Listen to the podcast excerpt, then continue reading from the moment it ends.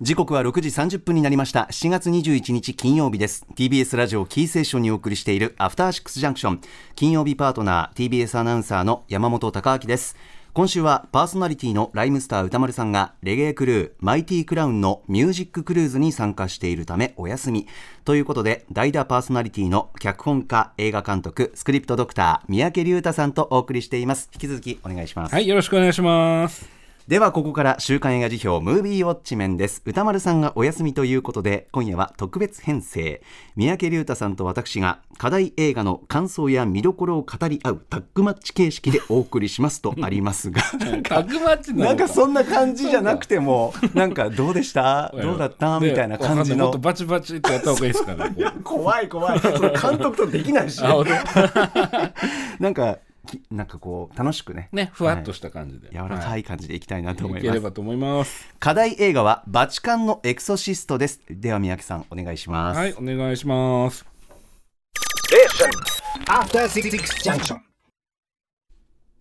さてここからは三宅龍太さんと私山本貴明がランダムに決めた最新映画を自腹で鑑賞し語り合う週刊映画辞表ムービーウォッチメン特別編。今夜扱うのは日本では7月14日から劇場公開されているこの作品。バチカンのエクソシスト。えー、グラディエーターなどのラッセル・クロウ主演最新作、えー、バチカンのローマ教皇に仕えた実在のエクソシスト。ガブリエーレ・アモルト神父の回顧録「エクソシストは語る」を映画化。舞台は1987年。アモルト神父はローマ教皇からある少年の悪魔払いを依頼されスペインにあるサン・セバスチャン修道院に赴く。少年の様子を見て悪魔の仕業だと確信したアモルトは若き神父トマースと共に本格的な調査を開始するのだが監督はシルベスタ・スタローン主演のサマリタンなどを手掛けたジュリアス・エイバリーが務めました。さあということでこの映画を見たというリスナーの方々からも感想届いています、えー賛否の比率は褒める意見がおよそ8割弱とい。うことです、うん、えー、メールの量は少なめだったんですけども、はい、主な褒める意見は想像していたよりも正統派なエクソシスト映画でよかったとか、うん、冒険アクションやバディムービーなどさまざまな要素が入っており特にクライマックスの盛り上がりには大満足えー、さらにラッセル・クロウ演じるアモルト神父のキャラがいいなどなど、えー、一方否定的意見はどこかで見た要素ばかりで物足りないなどということなんですが。なるほどで、ね、ではまず語り合う前に代表的な感想を要約しつつ、はい、三宅さんと一緒に紹介していきたいと思います。はい。えー、まずこちらは褒めのメールです。はい、ラジオネームウイローは何かの素材さん。はい代打の三宅龍太監督高木さんこんばんは。こんばんは。こんばんは。お二人コンビのムービーウォッチメン楽しみにしていました。さて今回のバチカンのエクソシストですが私は3に1票投じたいと思います、はいえつい先日まで三宅先生の講座を受講していましてああありがとうございます。その際初めて資料館シリーズを鑑賞しましたと、今作「バチカンのエクソシスト」はほぼこの資料館1と2のフォーマットにのっとった構成になっていることに気がつきましてあこれ学んだやつだと既視感をバリバリに感じたのですが それを拭い去る負ける気のしないラッセル・クロウ演じるアモルト神父がとにかく最高でした。大サービスと言わんばかりにバディムービー化していくのも熱かったです、うん、このままぜひ199作作られてほしい勢いです、えー、この作品を三宅先生はどのように感じられたのかぜひお聞きしたいです。と後ほどお話しさせていただきたいと思います三宅さんと。はいこれが褒めの意見です。褒めの意見。じゃあ、はい、えっとほ褒めじゃない方っていうんですかね、ええ、あのな褒めじゃないのはなんていうの？えっ、と、火の方です。三火の方ね。ピ、の方。ピ、ピの方。じゃあ、これ僕読みます、ね、あ、お願いします。ありがとうございます。えー、ラジオネームって読み上げていいんですか？じゃあ、ラジオネーム、もつもつさんからのメールです。三宅監督、山本アナ、こんばんは。こんばんは。こんばんは。良くも悪くも無難な作品に落とし込んだ印象を受けました。今作のような悪魔もの幽霊もののホラー作品にありがちな、最終的に幽霊や悪魔が姿を現してアクションになるというジャンル展開スタイルを突っ切っており作り手側の思い切りの良さを感じました。正直そういった悪魔幽霊もののホラー映画のアクション展開は好みではないのですが作り手側の潔さもさることながら見せ方のシチュエーションが様々でジェットコースターのようなスリルを十二分に楽しめました。ただ、えー想像以上の展開や見せ場がなく、えーあくまでも これあくまでもっていうところが今漢字であくまでもになってるんですけどあのあくまでも、えー予想の範囲内だったのでもう何個かこの作品しかないオリジナルな要素を見せてほしかったのが正直なところです。ラッセル・クロウ演じる神父さん。被害家族を含めた主要キャラクターの人間背景人物背景も物足りなさを感じました。また舞台となる屋敷も間取りがわかるようにもう少し見せてほしかったです屋敷の構図がわかるだけでもっともっと楽しめたのにと残念に感じました、全体的に物足りなさは多少感じたものの最低限度には楽しめたという感じです。ということでもつもつさんからのメールでした。ありがとうございます。ということで、うん。三宅さんも私も映画館で見てきましたので、はい。見てきました。えーちょっとお話しさせていただきたいと思うんですが、はいぜひぜひ。先ほどの褒めのメールでありました。まずは、えっと、ウイロは何かの素材さんから、はい。三宅先生はどのようにこの作品感じられたのかなということなんですけど、えっと、僕はすごい面白かったですねまず。あえ。えのでえっとなんだろう、えっと、始まってすぐ見に行ったんです。えっとどこかのはい。東宝シネマズで見たんです、えっと、ちょっとどこだったかすいません忘れちゃったんですけど、ええ。あのなんか時間ある時ピューッと入ってみたんですけど、はい。あのー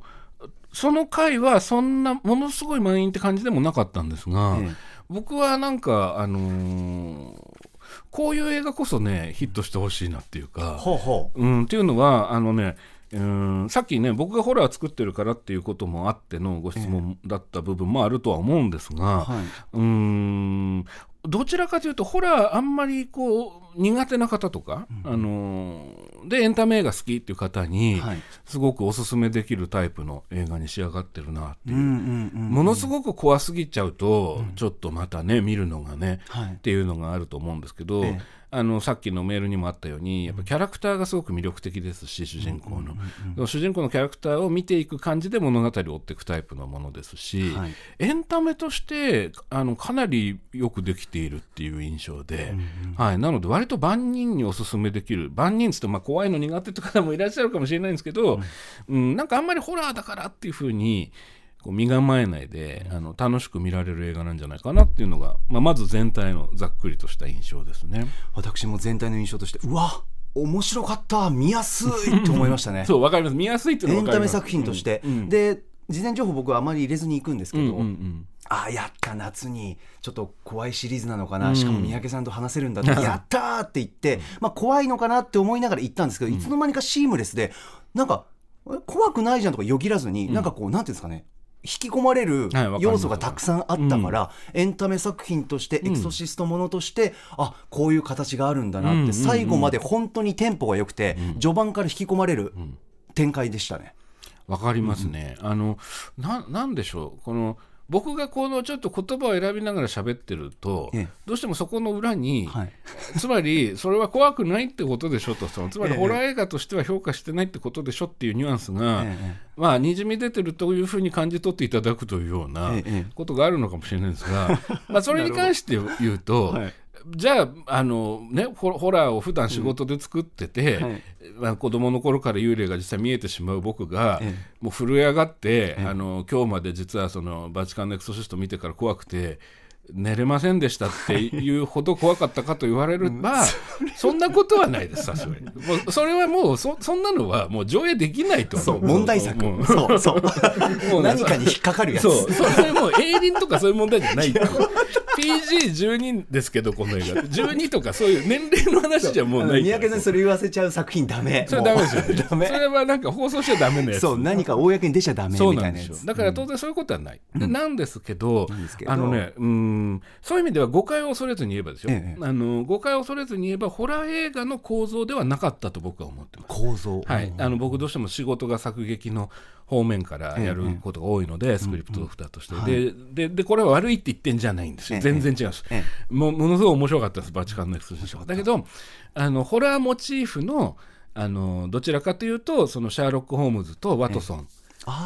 の話みたいな感じに近いですかね。あの特にその助手目線でそのあのものすごい才能があるけどものすごくちょっと独特な性格をしている、まあ、探偵って大体名探偵ってそうなわけですけど、その人の腕に触れながら、はいはい、あの挫折したり、うん、その彼自身あるいは彼女自身がそのなんだろうなその学びを生かして、えー、一歩進んで、はい、でもはっきりバーディーになるみたいな。ものがあるんですね昔から、そのだから全然ジャンルは違うんですけど、ヤング・シャーロックっていう昔あって、若い頃のシャーロック・ホームズの話を、ワトソン側の目線から描くやつがあるんですけど、それとかに実はすごく構造的には近くって。で、まあ、それはねやっぱ面白いんですよその構造って、まあ、最近だと最近でもないかズートピアとかもそれに近いのかもしれないんですけど。ええ全然違いますけどね、ズートピアにグエーみたいなシーンは出ませんけど、逆いいと吐き出し、はい、はい、まあちょっとちょっと出るか、いや、まあそういうこと言っちゃいけない。ってあるんですけど、そうそう、いや、でだから、そのもう、あのでどっかで見たような場面っていうふうにも解釈できるけれども、ええ、逆に言うとその既視感っていうものを最大限に生かして、え、その見ていてこう混乱したり迷ったりっていうことがあまりないで、はい、その分多分そのジャンルに詳しい人にとってはちょっと物足りないかなっていう感じもまあなくはないんですけども、うんうん、特にそのジャンルっていうのはエクソシズムを題材にしたものとかホラーってことの意味ですけども、でも逆に言うとそういう映画あんまり見たことないっていう方、うんうん、もしくは昔のエクソシストを見たことないっていう方にとっては新鮮かもしれないし、あのななんだろうなあの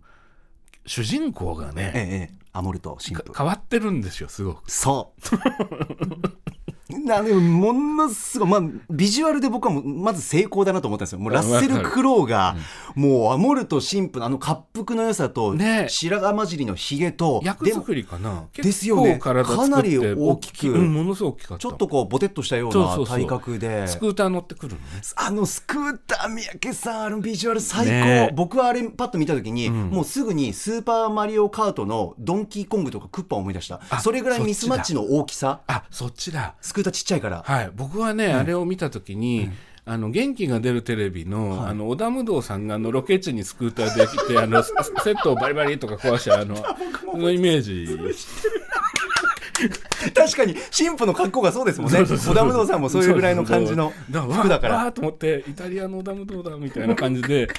最高と思いながら見てて、うんうん、でまあ実際その若い神父が、はい、なんかこうドアが開かないみたいになってる時にちょっとどいてろとかつってね、でバリバリなんつってこう本当にこうねそうななんか例えばなんか秘術でやるとかじゃなくてフィジカルに開けてくれるドーンって気破るっていうか体当たりみたいな。体当たりみたいななんか体格生かすというかパワー系でもあるんだ。そうなんですよ、うん、だからすごくそういう意味ではそのなんだろうなあのどうしてもこういう悪魔払いが題材のものって、ええ、まあ、その心の話なので、うん、でまあ、実はそこも触れてるんですよね。そうですね。そこが素晴らしいんですそうそうそうそうそうこの神父が、はい、そのいわゆる簡単に何でも悪魔のせいにするんではなくて、はい、その8割方は気持ちの問題なんだと、はい、でその病であることもある。だからそその人たちをどうやって助けるかということを普段自分はやってるんだ非常に現実的なんですよね。どちらかというとスタンスというかそれが冒頭の方で提示されてっていうまず見方が。そうなんです。これだから冒頭のねあのフックのね、うん、あの短いシークエンスねありますね、はい、あそこよくできてましたね。ですよね。うん。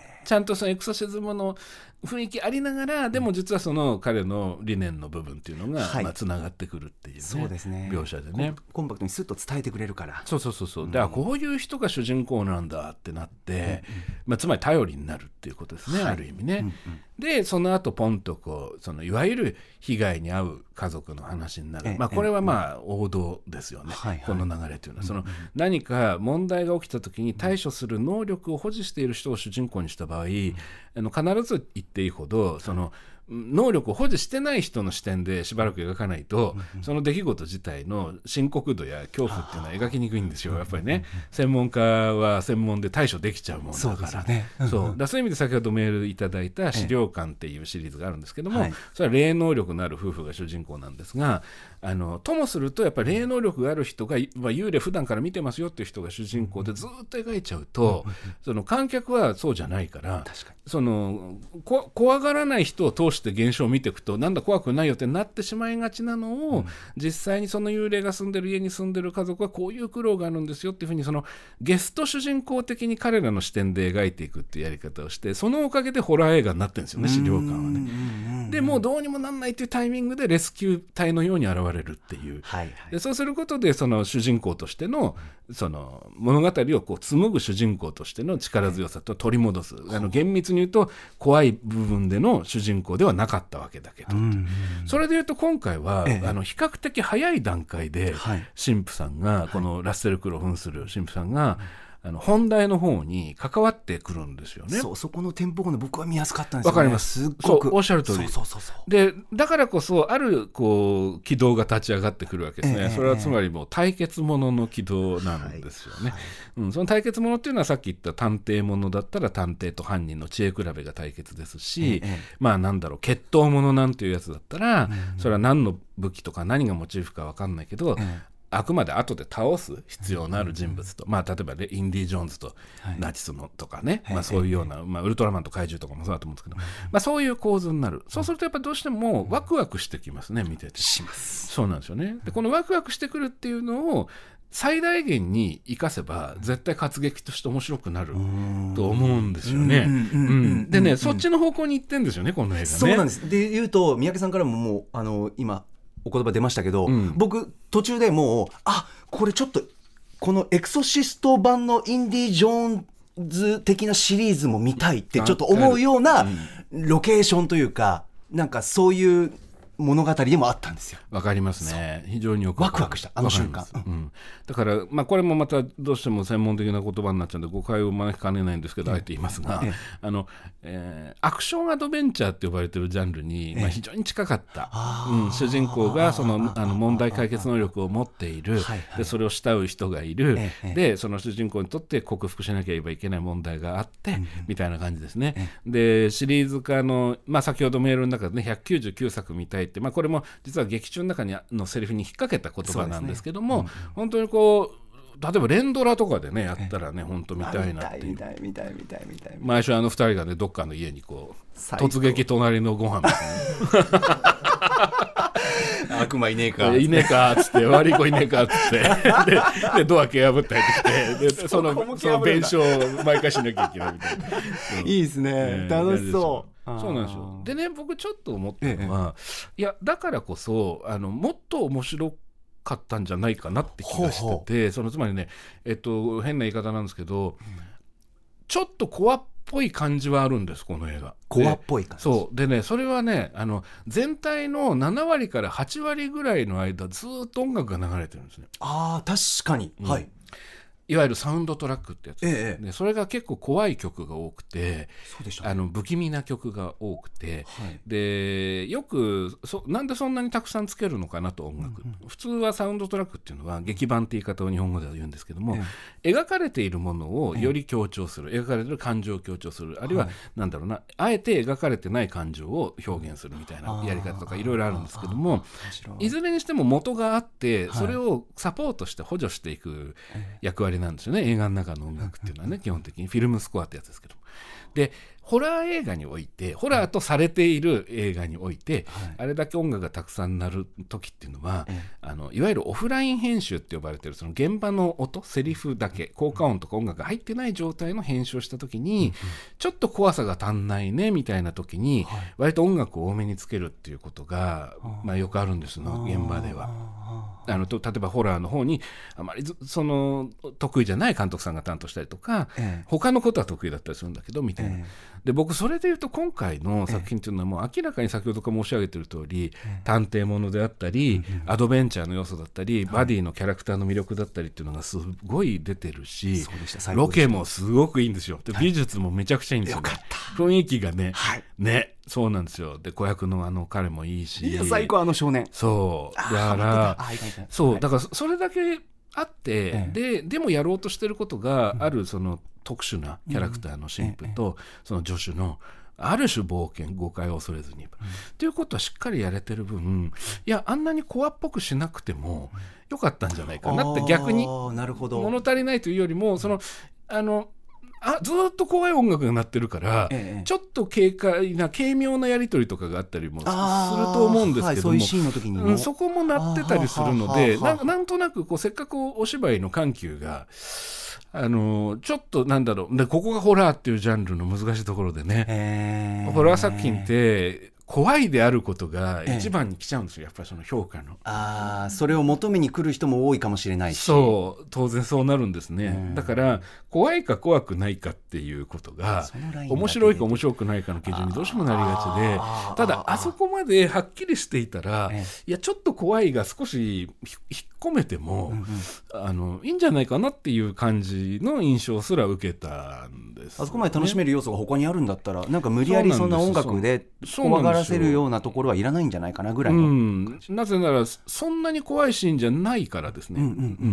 そそれはだから必ずしもそれが失敗してるというよりは、えそういうシーンじゃないところを怖く見せなきゃいけなくなっちゃってるんだとすると、はあ。うん、なんかちょっともったいないかなと。それはチームの中で何かがあるのかもしれないですね。うんかもしれないですね。うん作り手側の。うん。やっぱりね、せっかくなんでね、ロケも素晴らしいロケしーションよかっ、もうちょっと風景見たいなみたいに思ってても、はいはいずっと怖い音楽になってるから、こう耳の方から不安になってって、こう目のなんでしょう、こう視覚そうなんでしょう。の面でちょっと僕はですよ。かなっていう僕はですよ。そうそうそうそう。あうん。あっていう感じもして、うんうんまあ褒めてるんですだから、うんうんあのうまく伝わるかどうか分かんないですけど、これ批判してるように聞こえてたら申し訳ないんですけど。いやいやいやいやうん、どっちかというとめちゃくちゃ褒めてるつもりなんですそうですよね。そんなホラー的要素を無理やり入れなくたって面白いところたくさんあるじゃんみたいな。そっち生かしなよみたいなと思うんです。あー。うん。あとはやっぱりすごい過去の名作ってどうしても、ええあのい強いので、あのそろそろこの題材も、そのあの過去の名作の「エクソシスト」っていう作品の,、その表現とかその、説話の構造お話の構造から解放されてね、なんか違う形があってもいいんじゃないかなっていうのはすごく思うんです。あうん、やっぱりその「ジョーズ」っていうサメの映画がヒットした後、ええ。動物の映画がいっぱい作られたんですけど、えジョーズのお話の構成にも引っ張られてるものがたくさんあったんですけど、まあ、それがある時 CG の技術が発展したことでちょっともっとギャグっぽくなったりとか、はいはいアクションっぽくなったりっていうふうにそのあるジョーズを起点としたものがリスペクトはしつつ、ジョーズの構造からは解放されていくっていう流れがいわゆるサメ映画って呼ばれてるものになったりするので、はいはいなんかもうちょっと。あのその可能性を今回見た気はしたね、へー。気しましたね。なんか本当に連ドラにできそうな感じがした。ああそうですか、い、やいやいやちょっとあっという間に時あ、そっか、間もう、ああ、もう時間です。すいません、なんかもう、だらだら喋っちゃった。とんでもない面白かった。どっかに隙間あったらまた私の感想ね。三宅さんにももっとどんどんどんどんはい。CM 中でもいいですし。はいということで皆さんバチカンのエクソシストぜひ映画館でウォッチしてください。三宅さんありがとうございました。ありがとうございます。さてここからは来週の課題映画を決めるムービーガチャタイム。来週は通常通り歌丸さんが課題映画を評論しますので歌丸さんが評論する映画久しぶりに私が代理でガチャを回して決めたいと思います。いいですね。今目の前にあのガチャガチャの機械があってね、そうですよ。これ、ガラガラってやるんでしょ、この後。ね、これ、いいね。ガラガラってやるんでしょ？緊張するな、えっとちなみに宇多丸さんの意志を引き継ぎまして、えーあはい。ウクライナ支援のために、えースタッフが1万円払い1回余計にガチャを回す。今日ですねこれ聞いたら簑和田プロデューサーが俺が出すと言ってるそうで、ミッションインポッシブル公開日だからみたいな。あ、そっか。なんか謎の。ミッションインポッシブルを当て当てたいんですはい。ね。うんでは 一回見てる作品ごめんなさい。ではレッツガチャタイム。えーあリストねごめんなさい、えーでは来週ウォッチする映画その候補7作品です。まず最初の候補はこちら。ミッションインポッシブルデッドレコニングパート1続いてはこちら。裸足になって3つ目はこちら。君たちはどう生きるか。4つ目。星屑の片隅で5つ目。パール。6つ目。マルセル靴を履いた小さな貝。そして最後の候補はリスナーカプセル。えーラジオネームユーフォニアのびりしまさん。リバー流れないでよ。でお願いしますと。タイムループを扱ったよくできた佳作なのでぜひということです、ちょっとじゃあちょっと時間ないんですけど行きましょうか、はい。レッツガチャタイム。何が出んの？何がえー、まず1番。あれ？ミッションインポッシブル。よデッドレコニングパートごめんなさい箕輪田さん。すいません。もう1枚いきます。えなー、何5番パール。パール。簑和田 P ということでパール行ってみよう行ってみよこの映画を見たという方の感想をお待ちしております。リスナー枠に採用された方には現金2000円をプレゼント、評論してほしい映画も募集中です。宛先は歌丸アットマーク TBS.CO.JP まで。あなたの平成間違ってます平成のすべてを目撃したと自称する町浦ピンクが真相を激白。僕もモーニング娘。のメンバーとしてデビューする予定やったんですよ。TBS ポッドキャスト「虚子平成」毎週金曜日信